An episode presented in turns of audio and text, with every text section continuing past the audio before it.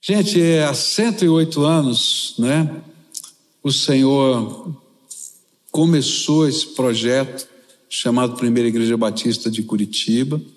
E o tema desse ano, nosso projeto é Minha Igreja, Minha História e, e Missão.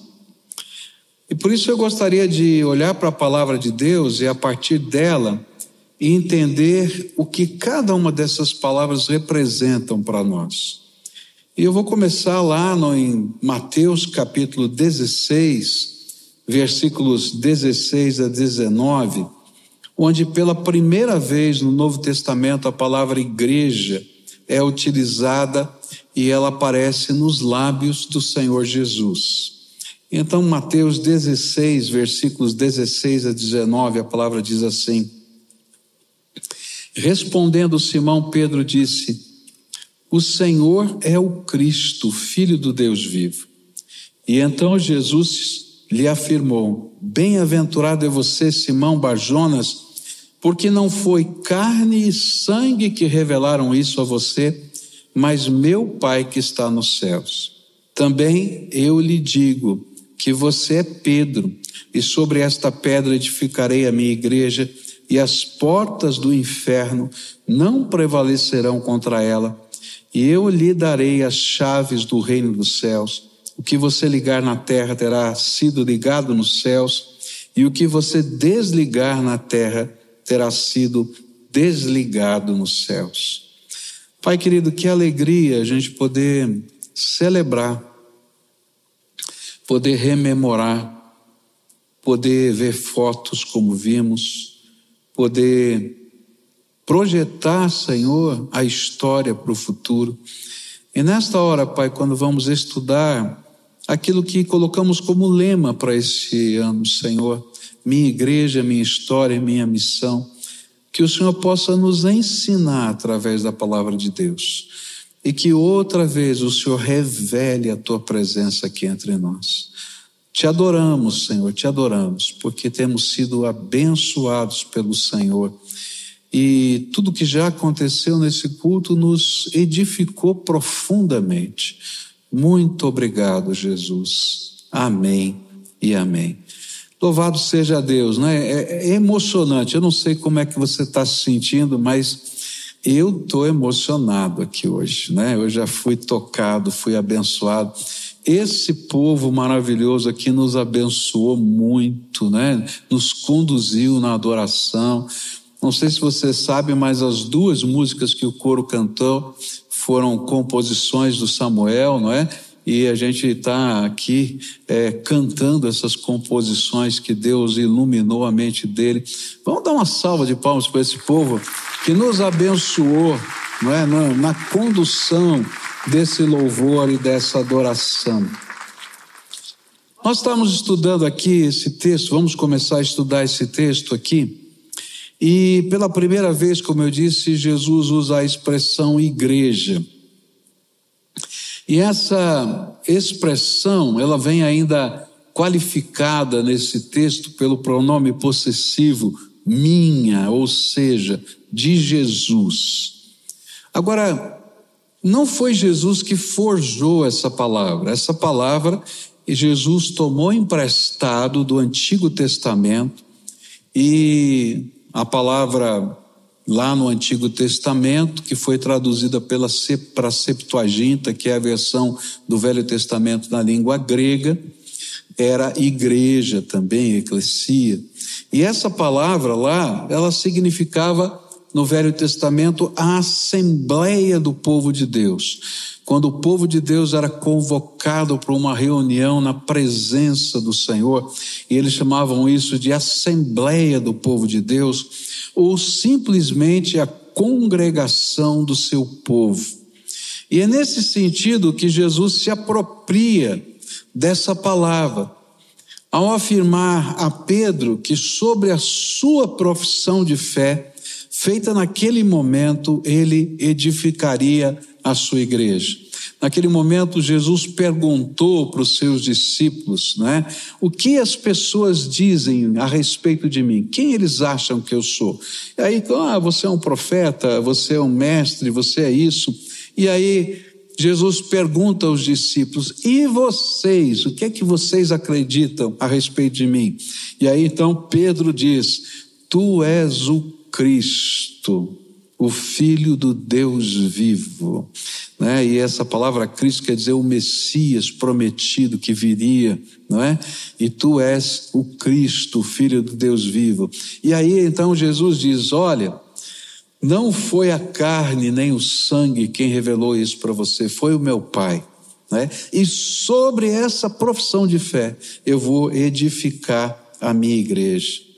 Então, quando a gente lembra disso, a gente vai perguntar: então, quem pertence à igreja de Jesus? E aí a gente vai aprender que a igreja ela é formada por pessoas que, pela sua profissão de fé em Cristo, adentram a congregação dos que foram chamados pelo Espírito Santo e receberam a revelação do Pai de que o único caminho para vencer o inferno é pertencer a Jesus. Mas então, o que, que a gente quer dizer quando falamos minha igreja, se a igreja é de Jesus? Afirmamos a alegria, o privilégio de fazermos parte de uma congregação local que materializa a grandeza de uma congregação espiritual. Quando Jesus fala sobre a sua igreja, a minha igreja, ele está falando da igreja que existe atemporal, da igreja que existe fora da geografia, dessa igreja que é a congregação de todas as pessoas que através da sua profissão de fé, não importando os lugares, não importando o tempo, não importando em que situação, confessaram Jesus Cristo como Senhor e Salvador. E essa é a igreja dele, essa igreja tremenda. Mas quem pertence a essa igreja invisível, porque ela é muito maior do que a gente pode congregar num lugar, ela precisa fazer parte de uma expressão visível, concreta dessa igreja. E essa é a igreja local. É onde a gente materializa aquilo que é tremendamente espiritual. E aí eu faço parte de um contexto, de uma história. Por isso eu posso dizer a minha igreja. Porque eu faço parte dessa grandiosa mas acabo fazendo parte, tomando forma naquela que é pequenina, só um pedacinho bem pequenininho dessa que é grandiosa. Mas da mesma maneira, quando nós falamos minha igreja, nós também falamos de um tipo de sentimento, o mesmo sentimento que os discípulos de Jesus tiveram. Você pode imaginar os discípulos de Jesus andando com Jesus, convivendo com ele 24 horas por dia, durante os três anos do ministério dele, ouvindo a sua voz e convivendo com os irmãos. E eu acho que essa convivência não era tão tranquila assim, porque onde tem gente dá faísca. Né? Até falaram mal do frango que eu levei. Não é verdade? É que já me deu uma cutucada assim, não é? Onde tem gente, tem faísca, porque a gente se atrita. Eu imagino alguns dos discípulos de Jesus falando, mas esse Pedro também é metido, se fala todo, tá, entra em todas, faz isso, faz aquilo. Aí alguém diz, e o João? Ah, o João, não é não sei o que, ele é tão doce, tão amável, tal. E Mas o legal é que esse grupo de irmãos que andavam com Jesus, apesar de serem pessoas humanas com defeitos, assim como nós somos, puderam aprender das palavras de Jesus, puderam receber poder do alto para fazerem a vontade dele. E esse poder do alto para fazer a vontade dele, que um dia Jesus disse para os seus discípulos: Ó, oh, vocês vão sair de dois em dois e podem levar com vocês alguns ajudantes, e aí eles saem 72 pessoas em grupos de dois em dois. E aí, nesse contexto, ele dá-lhes autoridade. Quando eles voltam, eles voltam felizes, animados, porque até os demônios se submeteram à autoridade deles. E aí Jesus disse: É, eu sei, eu vi Satanás caindo do céu, mas não fiquem alegres com isso. Vocês precisam ficar alegres porque os seus nomes foram escritos no livro da vida. Está entendendo? Essa é a minha igreja, que pertence a Jesus. Por isso, falar da minha igreja é ao mesmo tempo olhar para a grandeza de um povo espiritual que pode ser encontrado em todos os lugares e épocas, mas também para o particular, o local, as pessoas. E isso pode ser encontrado em dois outros trechos da Bíblia que vão mostrar para a gente como essa igreja grandiosa convive com essa igreja pequenininha. E lá em Hebreus 12, 1, a gente vai encontrar a igreja grandiosa, motivando a igreja pequenininha. E diz, portanto, também vós, visto que temos a rodear-nos tão grande nuvem de testemunhas, Livremos-nos de todo o peso e do pecado que tão firmemente se apega a nós e corramos com perseverança a carreira que nos, nos está proposta. E aí, essa grande nuvem de testemunhas aponta para o geral, para o universal, de todos os lugares, de todas as épocas, mas que incentiva, que motiva, que desafia o local, o pequenininho, o eu. Lá em 1 Pedro 2, 5, a gente vai ver de uma maneira ilustrada isso, onde o apóstolo Pedro diz assim: também vocês, como pedras que vivem, são edificadas casa espiritual, edificados casa espiritual para serem sacerdócio santo, a fim de oferecerem sacrifícios espirituais agradáveis a Deus por meio de Jesus Cristo. Eu acho que quando Pedro estava falando essas palavras, ele estava lembrando do templo lá em Jerusalém. É, o templo de Jerusalém foi destruído. Hoje a gente só tem um pedacinho, uma parede dele, chamado Muro das Lamentações. Então, se você vai a Israel, você vai encontrar esse Muro das Lamentações. E é impressionante porque são pedras imensas, grandes, muito pesadas, que são colocadas umas sobre as outras e não tem argamassa entre elas. O peso dessas pedras faz com que aquele muro fique sólido. E o interessante é que elas não estão colocadas alinhadas umas sobre as outras. Elas são colocadas uma pedra aqui e a próxima pedra que vem em cima está apoiada em duas pedras que estão embaixo. Por quê? Porque eles já sabiam naquele tempo que alguém que tivesse apoiado só uma pedra, tivesse apoiado só sobre a outra, ela inclinaria com o tempo. Mas se tivesse apoiado em duas, ela se manteria. E aí Pedro está pensando nisso. Ele diz: Sabe, cada um de vocês é uma pedra daquele tempo.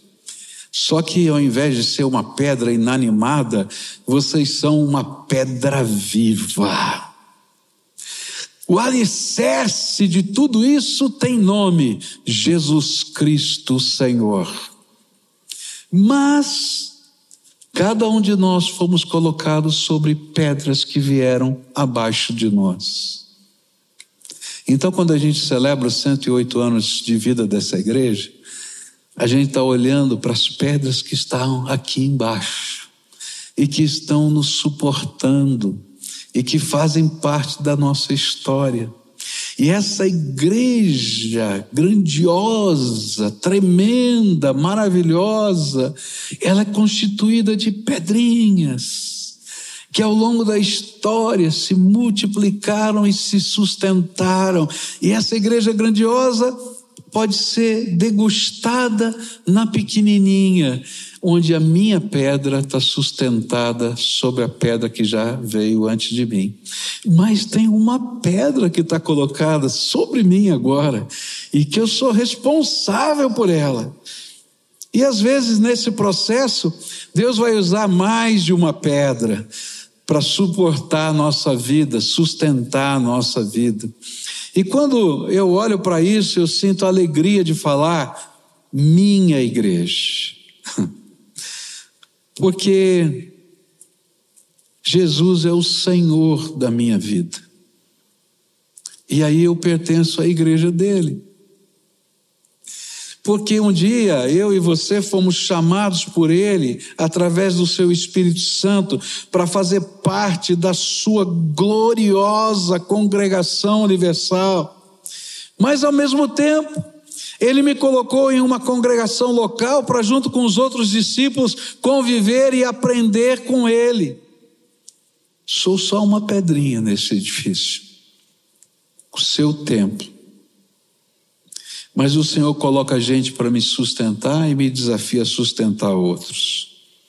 Quando eu me lembro quantas foram as pessoas que Deus usou para suportarem a minha fé, você já parou para pensar nisso? Quantas pessoas Deus usou para abençoar a tua vida para você chegar aqui hoje? Para para pensar. Cada uma delas eram a sua igreja. Eu podia lembrar de tantos nomes aqui de irmãos queridos, a gente viu fotos, né? Você viu que eu estava bem gordinho na foto lá, né? E aquele não era o pior momento, eu tenho outras piores. Gente, quando eu fico olhando para aquelas pessoas todas, né? E outras tantas que não estão nessas fotos, pessoas vivas e pessoas que o Senhor já levou, eu fico pensando que benção, que benção. Mas eu estava essa semana pensando nessas pedras que nos suportam, e eu lembrei de um senhor, de na época ele tinha oitenta e poucos anos, e ele morava mais ou menos dois quarteirões da minha igreja, da melhor, da minha casa, e ele pertencia à igreja que eu frequentava. E aquele senhor toda manhã ficava numa esquina bem movimentada perto de casa. E um dia eu parei para conversar com ele, porque eu conhecia da igreja, já bem idoso. O que é que o senhor está fazendo aqui?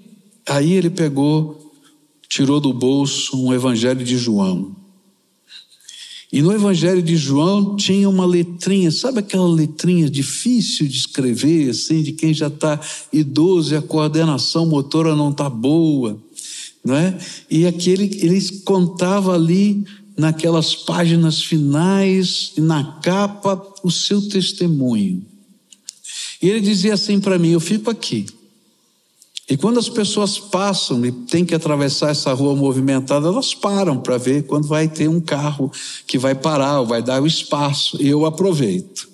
E começo a puxar conversa. E começo a contar o que Jesus fez por mim. E quando eu termino de dar o meu testemunho, eu tiro esse livrinho e entrego para eles. E digo: aqui eu coloquei a minha história, e aqui tem a história de Jesus. E eu espero que um dia você possa fazer isso, colocar a sua história também nesse livrinho. E eu fiquei pensando, eu era um garoto que eu tinha tanta vergonha de falar de Jesus para os outros, e estava aquele senhor lá, toda manhã, idoso, para ser uma pedra viva para me ensinar a ter coragem de falar do amor de Deus para os outros. Quanta gente o Senhor usou na sua vida e na minha vida, nesse templo espiritual grandioso e nesse templo pequenininho que é a igreja local.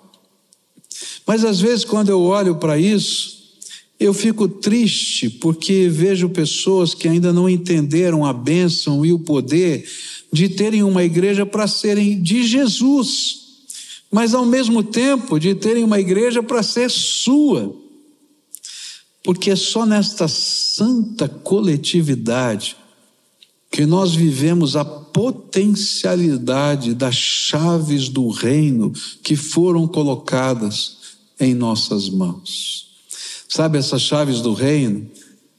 É, são aquelas que revelam as respostas às orações, os milagres de Deus, esse Deus de milagres que a gente cantou aqui, esse Deus de promessas, esse Deus tremendo e poderoso que se manifesta nas nossas vidas.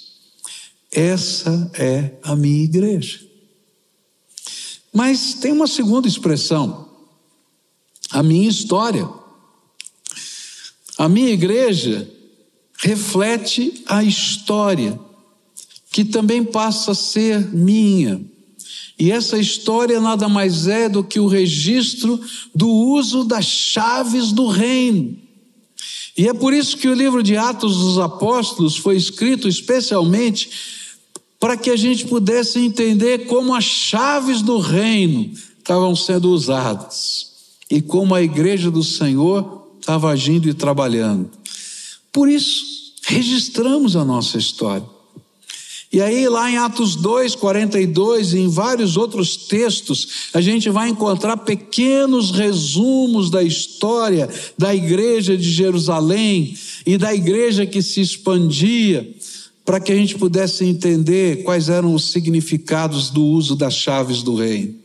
E a gente vai ler aqui em Atos 2, 42 a 47 e perseveravam na doutrina dos apóstolos, e na comunhão, no partir do pão, nas orações. Em cada alma havia temor, e muitos prodígios e sinais eram feitos por meio dos apóstolos. Todos os que criam estavam juntos e tinham tudo em comum, vendiam as suas propriedades e bens e distribuindo o produto entre todos à medida que alguém tinha necessidade. Diariamente perseveravam unânimes no templo, partiam pão de casa em casa e tomavam as suas refeições com alegria e singeleza de coração, louvando a Deus e contando com a simpatia de todo o povo. Enquanto isso, o Senhor lhes acrescentava dia a dia os que iam sendo salvos.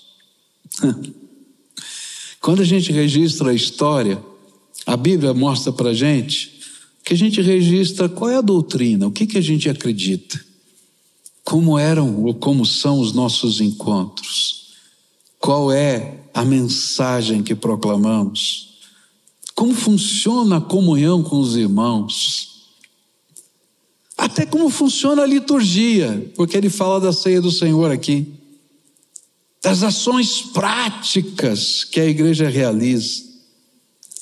E mais, a gente vai encontrar nesses resumos até os relatos do crescimento. Lá em Atos 4,4 diz assim: Porém, muitos do que, dos que ouviram a palavra creram, subindo o número desses homens a quase 5 mil. Eles contavam. Por quê? Porque quando a gente conta, não somente a nossa história, mas inclusive as pessoas, a gente está falando, o Senhor Todo-Poderoso está agindo no meio da gente. É a minha história que passa a ser a história da igreja. A sua história faz parte da história dessa igreja. Porque ela representa a graça que Deus manifesta no meio de nós. E é tão bonito isso, porque são várias expressões diferentes dessa graça. A gente fez uma tentativa, você só viu um pedacinho, depois vai lá no YouTube, vai lá ouvir, é maravilhoso. A gente só viu, é, nós gravamos para cada dia da semana do aniversário o testemunho de alguém, e a gente disparava o testemunho de alguém para quem está inscrito nas nossas redes sociais. E aí cada pessoa ia contando o seu testemunho. Por quê? Porque a história de cada um é parte da nossa história. Aqui a gente só mostrou, não deu para ouvir o testemunho inteiro, tá? Porque não dava tempo. Mas a sua história é parte da minha história e da história da nossa igreja. E a gente se alegra com isso. Porque a gente vê os atos do Senhor Jesus acontecendo de formas diferentes e de jeitos diferentes. Por exemplo, eu amo isso aqui, ó. Coro, orquestra, esse negócio todo aqui, olha, me arrepia. Eu gosto. Agora, se você vem aqui na sexta-feira com os adolescentes, é um agito total eu vou confessar, não é o meu estilo. Mas eu queria desafiar você aqui para vir sexta-feira que vem. Isso aqui vai estar tá lotado, vai ter mais de 1.500 adolescentes aqui, com certeza. E um deles vai dar, vai trazer a palavra, pela primeira vez vai pregar num auditório de 1.500 pessoas. E eu tenho certeza que vai ser como outras vezes que a gente já viu, centenas de pessoas se convertendo. Porque se tem uma coisa linda nesses meninos e meninas é que eles amam a Jesus. Do jeito deles, com a expressão deles. Ontem aqui no sábado estava cheio aqui. Já é diferente. Eu não gosto de escuridão. Mas eles gostam. Mas a palavra estava sendo proclamada, a gente estava sendo transformado. Aleluia! Isso é igreja, a história deles é minha história. Somos diferentes, como Pedro e João eram diferentes, como outros discípulos também. Talvez um dissesse: Ah, não sei se eu gosto tanto assim. Mas o bacana é que quando a gente ouve a história, da graça de Deus na vida das pessoas, a história deles se torna a minha história, a história da minha igreja. Você quer ver como isso é gostoso? Nós vamos fazer um exercício agora. Top? Você tem alguns segundos, presta atenção, eu não falei minutos, eu falei segundos, tá? Para contar para alguém que está perto de você tá? Qual foi a sua história de fé? Como é que a sua história de fé começou? Como é que você foi tocado pelo poder de Deus, pelo amor de Jesus Cristo na sua vida, tá? Então presta atenção, só um vai falar, porque depois o outro que ouviu, eu vou dar outro exercício. Tá combinado assim? Então você tem alguns segundos. Um, dois, três, já começa. Vamos lá. Como é que foi a sua história? Quem Deus usou na sua vida?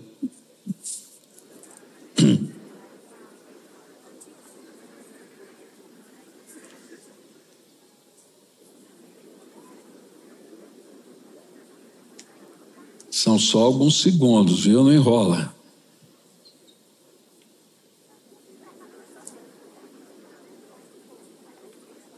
Isso. Agora, o outro que ouviu vai falar, tá combinado? Tá? Então agora você compartilha, lembra, só tem alguns segundos, tá? Você compartilha agora um ato do amor de Deus na tua vida. Deus já fez alguma coisa na tua vida? Já sentiu a presença dele de alguma maneira? Então compartilhe agora um ato do amor de Deus para a pessoa que está perto de você aí.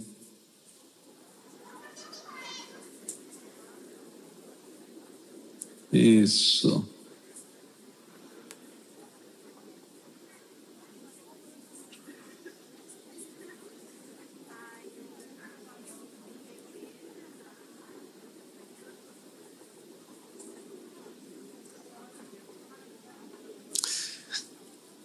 Uau! Sabe o que é legal? É que essa história ou aquela faz parte da sua vida, da sua história, porque isso é a igreja do Senhor Jesus. No primeiro culto, agora das nove, nós tínhamos uma família bem aqui na frente, e essa família despencou num choro, mas um choro, num choro. Aí eu pedi para a dona Irã ir lá, porque eu fiquei curioso. Eu sou curioso, viu, gente? É. E aí foi tão bonitinha a filha, né? O papai estava chorando, mamãe tentando consolá-lo, a filha também. E a filha falou: Olha, eu tive uma enfermidade, essa enfermidade era fatal, eu tive que ser amputada das minhas duas pernas, mas eu estou viva e estou aqui. E aí o papai se recobrou e eu falei: É, mas enquanto filha você estava naquele hospital, lá na cantina do hospital, no meio da madrugada, tinha eu falei 80 pessoas orando por você lá da igreja. Daí o papai falou: Não, pastor, tinham 100. Eu falei: Essa é a história da nossa igreja. De gente que se importa, que luta, e alguém vai dizer: Mas você foi amputada. É, mas eu estou vivo aqui porque o Senhor ouviu o clamor do meu povo, que intercedeu por mim contra uma enfermidade que é uma bactéria devoradora de carne, que poderia consumi-la em poucos dias. Deus é fiel e essa é a nossa história. Cada um tem a sua. Eu podia aqui abrir, passar um microfone, cada um ia contar a sua história. E essa é a beleza de fazer parte dessa igreja grandiosa que a gente não sabe os limites. E ao mesmo tempo fazer parte da igreja pequenina, que é local, que a gente conhece o nome das pessoas. Eu estava fazendo uma viagem missionária na Índia e Bangladesh. Estourou uma guerra naquele tempo e nós ficamos sem condição de viajar para ir embora. E a única maneira de sair daquele local era atravessar a fronteira de Bangladesh para a Índia é, a pé. Não tinha outro jeito de fazer, tudo estava fechado. E assim mesmo era uma insegurança se a gente conseguiria atravessar a fronteira, se nos deixariam atravessar a fronteira, porque havia uma, um estado de, de segurança total e a gente não podia talvez atravessar. Então planejamos a nossa viagem e tínhamos que pegar um barco, um ônibus, depois chegar na cidade próxima da fronteira e tentar atravessar a pé.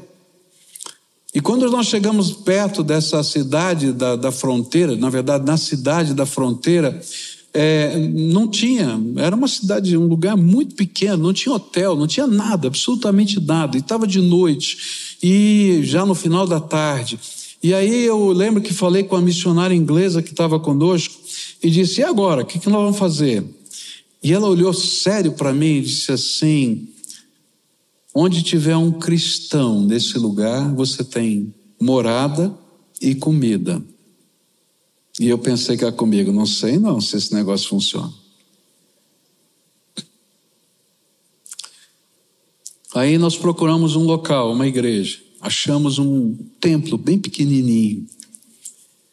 E batemos lá para saber quem é que sabia, conhecia, se algum vizinho sabia, conhecia alguém daquele lugar para a gente conversar. E aí nos indicaram um senhor, e esse senhor então abriu a porta do templo, nós entramos e ele perguntou: O que vocês querem? E contamos a nossa história para eles. E ele disse: Olha, vocês fiquem aqui no templo e eu vou ver o que eu posso fazer por vocês. E saiu. Nós ficamos cerca de umas duas horas naquele local. Daqui a pouco aquele senhor volta com um molho de chaves na mão e ele diz assim: Olha, eu conversei com um irmão nosso, ele é o médico da cidade, ele está em viagem. A casa dele ele ofereceu para vocês. Vocês podem entrar na casa dele podem ficar hospedados lá. Tudo que tiver na casa dele, vocês podem usar. E ele me mandou comprar comida para vocês. E vocês vão comer porque vocês são hóspedes dele. E eu disse: sabe que esse negócio funciona? E sabe o que é gostoso? É que essa igreja grandiosa, ela encontra na igreja pequenina a expressão do amor de Deus. Então, quando hoje a gente recebe o ucraniano aqui, eu me lembro daquele dia lá. Ou quando a gente tem aqueles que são da Cristolândia, que a gente pega da rua, eu me lembro daquela igreja lá. E eu digo, eu faço parte da igreja grandiosa, mas eu faço parte da igreja pequenininha. E essa é a minha história. É a sua história. Isso faz impacto na nossa vida. E eu queria terminar, que já acabou o tempo, falando que essa igreja, que é a minha igreja, que tem uma história, ela tem uma missão. E aí a palavra de Deus vai dizer em Marcos 16, 15 e 16: E disse-lhes: Vão por todo o mundo e preguem o evangelho a toda criatura, e quem crer e for batizado será salvo. Quem, porém, não crer será condenado. Mateus 28, 19 e 20. Portanto, vão e façam discípulos de todas as nações, batizando-os em nome do Pai, do Filho e do Espírito Santo, ensinando-os a guardar todas as coisas que tenho ordenado a vocês, e eis que estou com vocês todos os dias até o fim dos tempos.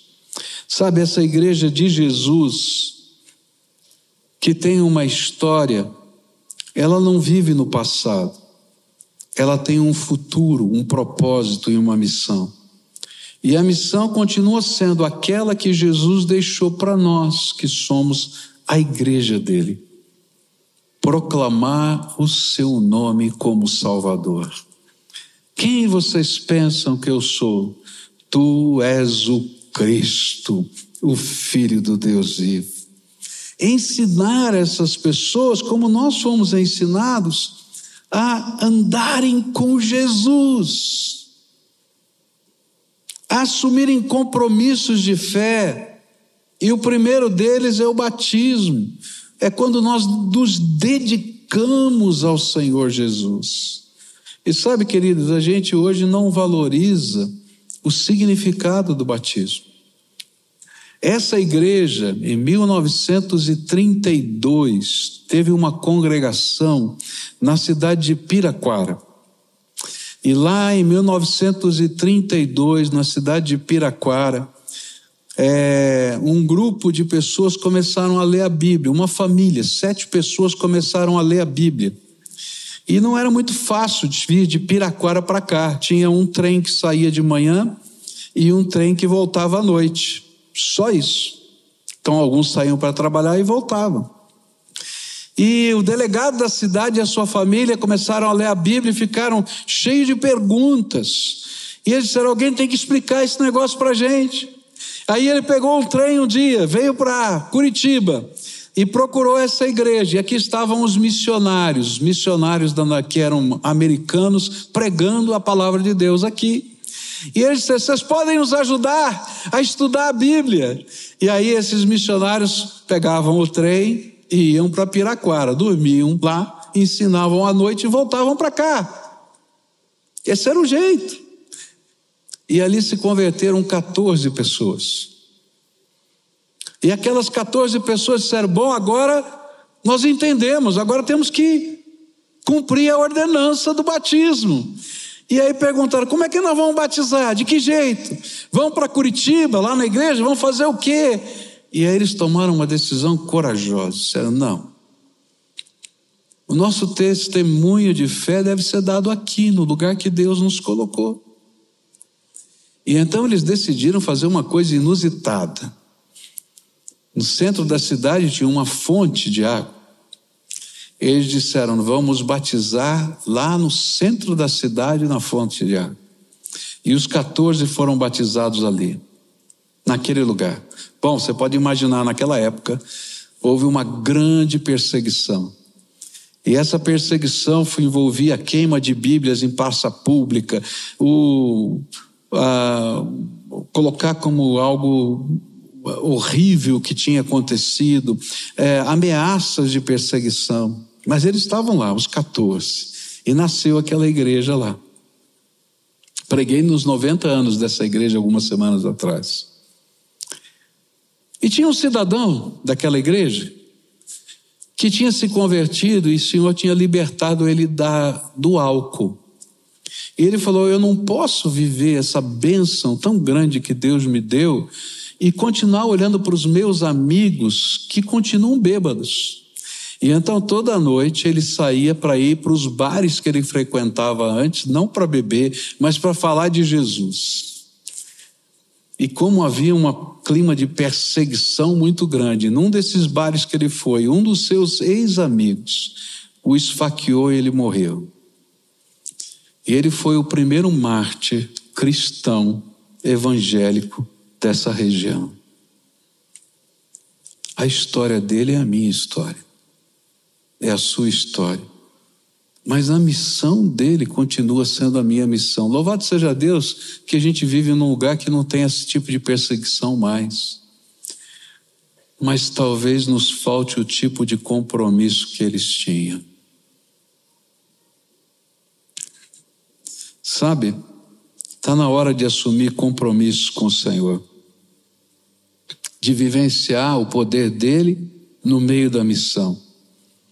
E o cumprimento da missão acontece quando a gente se compromete com o Senhor, primeiro através do batismo, depois como alguém que se importa com os outros e quer ser a pedra que sustenta o próximo, e discipula, lidera, apoia.